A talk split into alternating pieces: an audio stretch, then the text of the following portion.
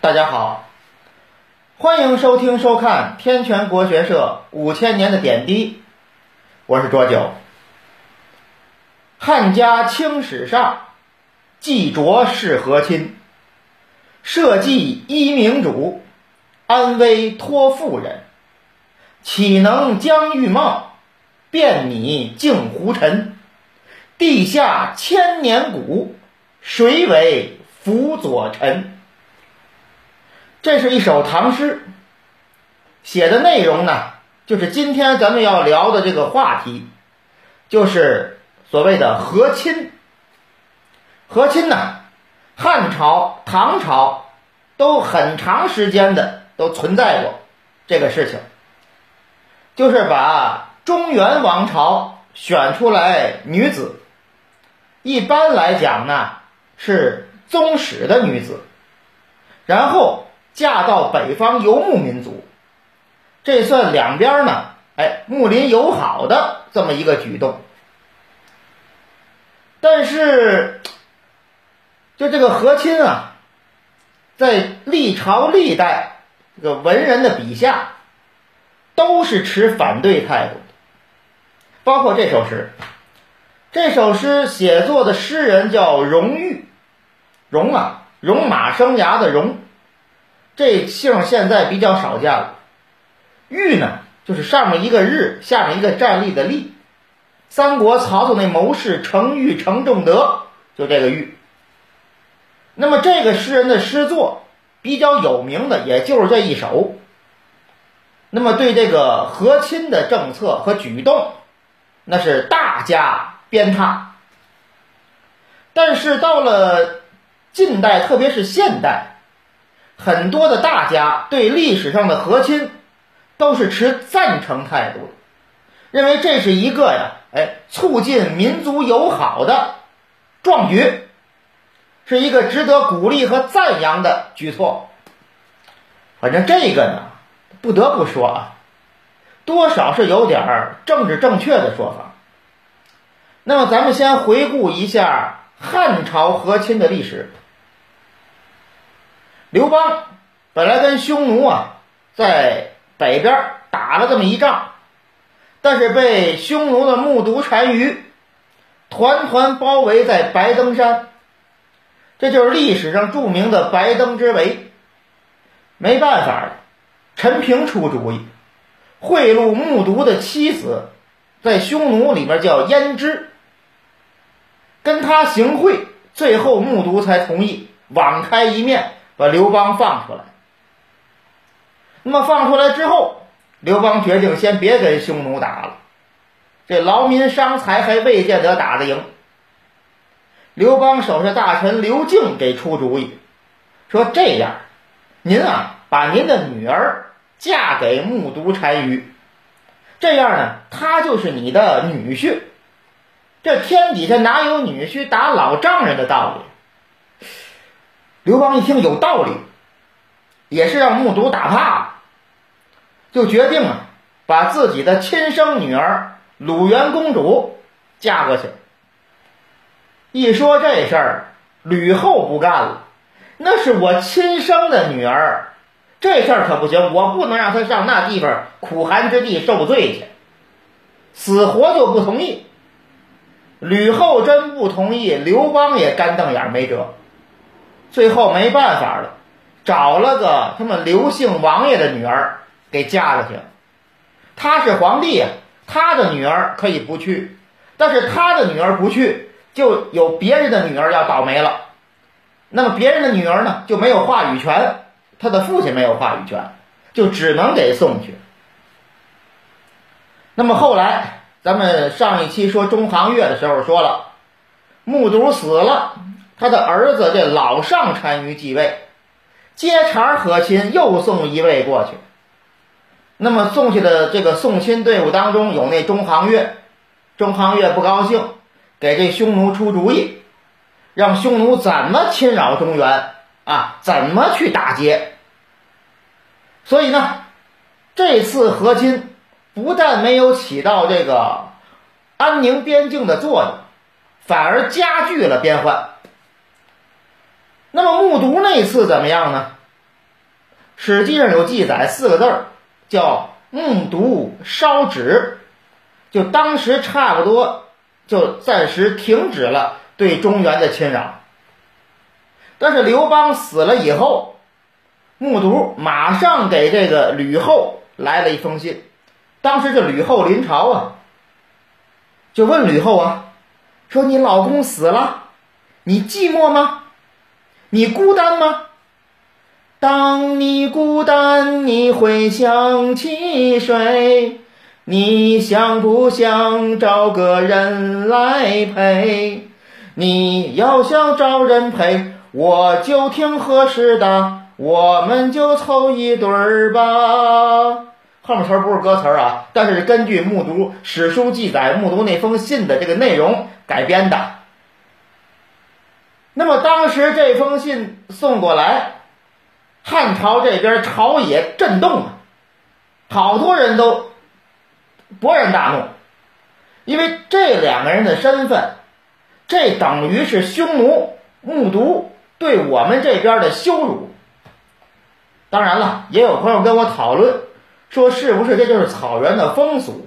所以木渎呢，哎，也就是按照他们那边人的习俗，想跟吕后啊，哎，真正的更亲密一点儿。这个事儿见仁见智，特别是几千年前的历史，这个东西不好说。但是在汉朝这边，肯定大家都很生气，完全不合礼法。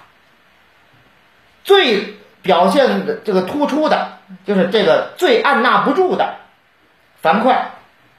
樊哙说：“您给我兵，我马上打着匈奴管他们叫爹，我就去打他们去。”让一个人给拦住了，谁呀？季布，就是这项羽的原来手下大将，后来托这个夏侯婴讲情，到刘邦这边继续任职。季布直接就告诉樊哙：“你别不要脸了！当初高祖皇帝白登之围的时候，你带了三十二万大军都没打了匈奴，现在你又逞英雄了。你真打败了，那匈奴大规模的侵扰中原，那你这个祸谁给你扛？”吕后也明白，他审时度势，知道现在这大汉朝跟匈奴打太吃力。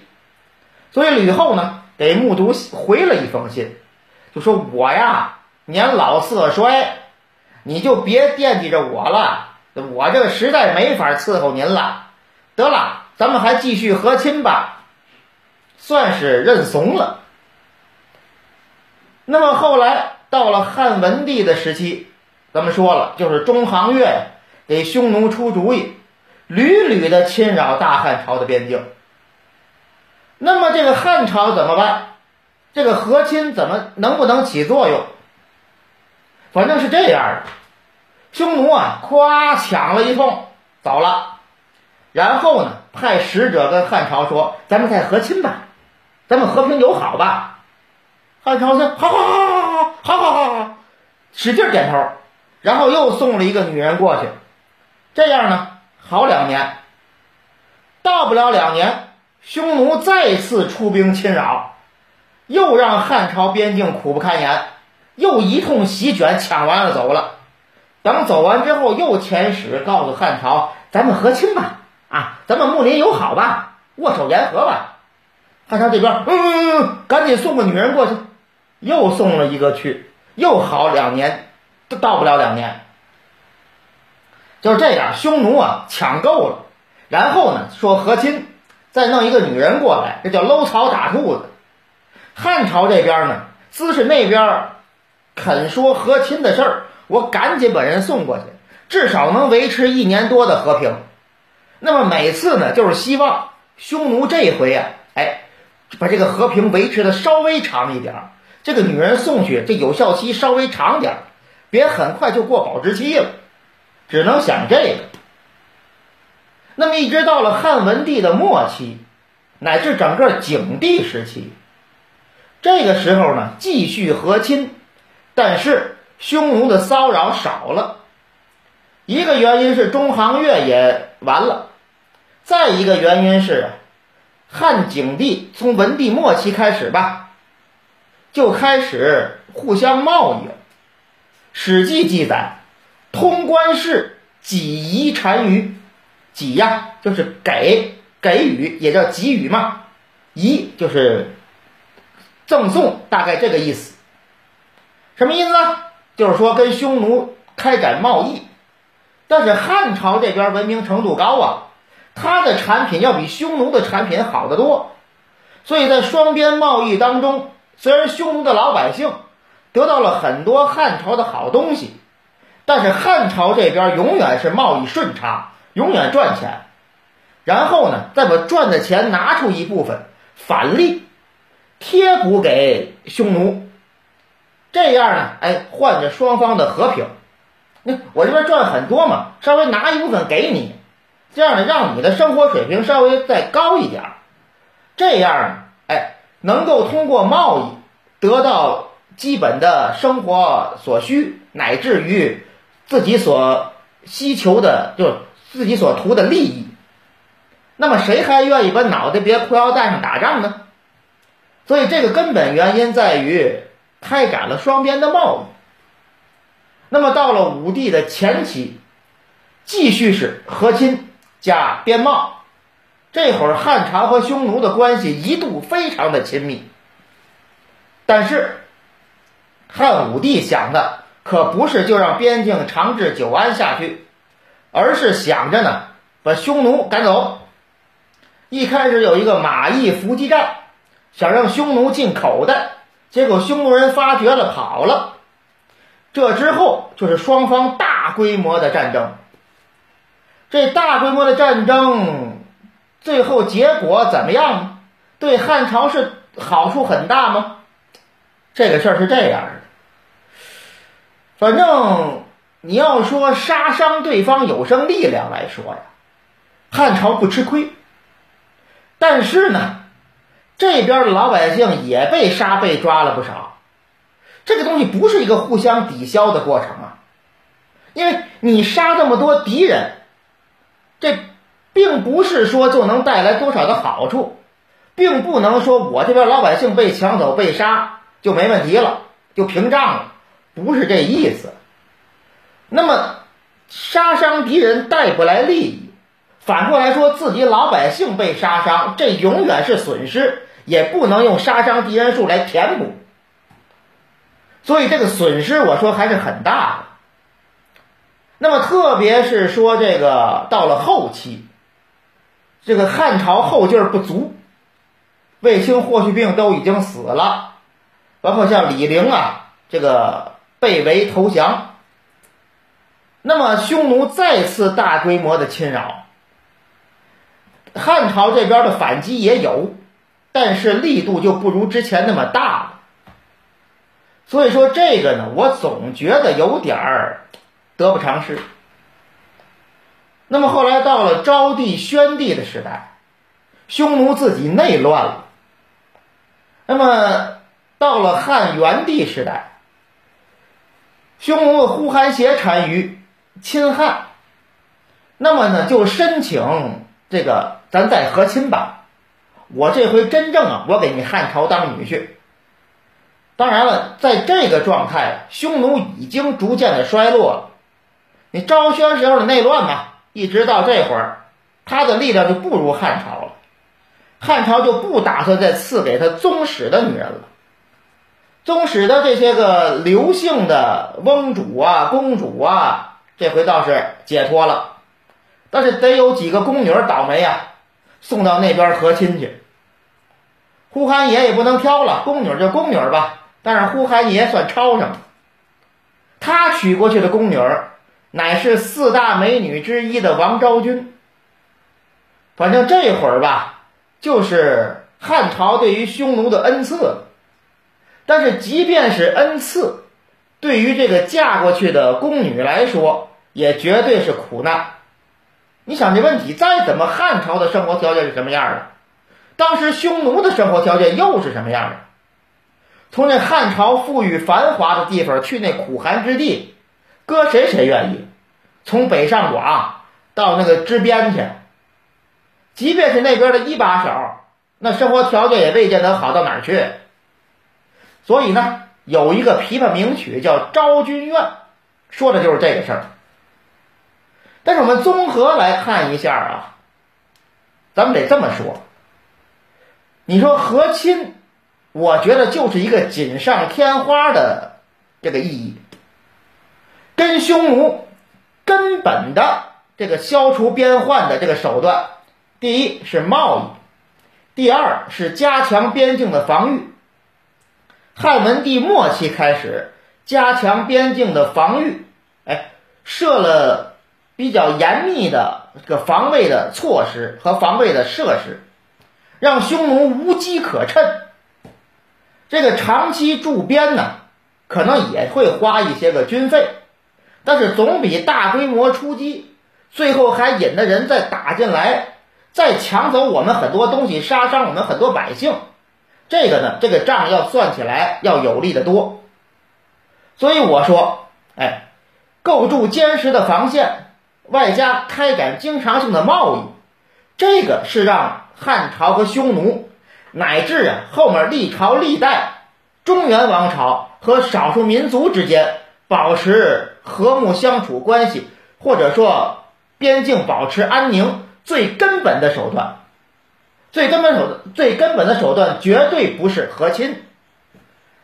这个和亲不但只是锦上添花，而且。还造成了无数女子的血泪。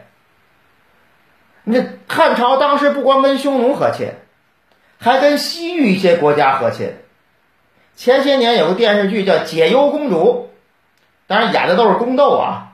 其实解忧公主是一个著名的女政治家，她就是被嫁到了乌孙。那么这之前呢，还有一个细菌公主，细菌不是那个得病那个细菌啊。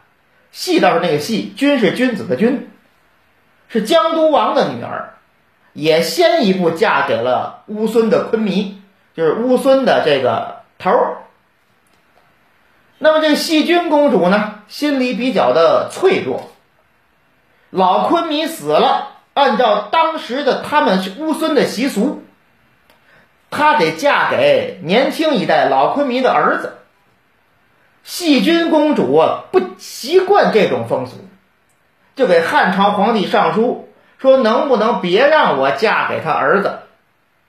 但是汉朝回旨给他回信儿啊，告诉他从其风俗，就说你呀就尊重人家风俗习惯，该嫁你就嫁吧。细君公主想不开，很快忧郁成疾，香消玉殒了。王昭君也是。呼韩邪单于一死，她也是嫁给了呼韩邪单于的儿子，只不过她呢是适应的能力稍微强一点而已。所以说这个和亲，真的再说一遍，就是没有太大的实际意义，更多的是带给这些和亲女子的血泪和悲剧。所以我本人的意见，我对和亲也是持反对态度，我也瞧不上这。那么好，今天呢，咱们就说到这儿，谢谢各位，再见。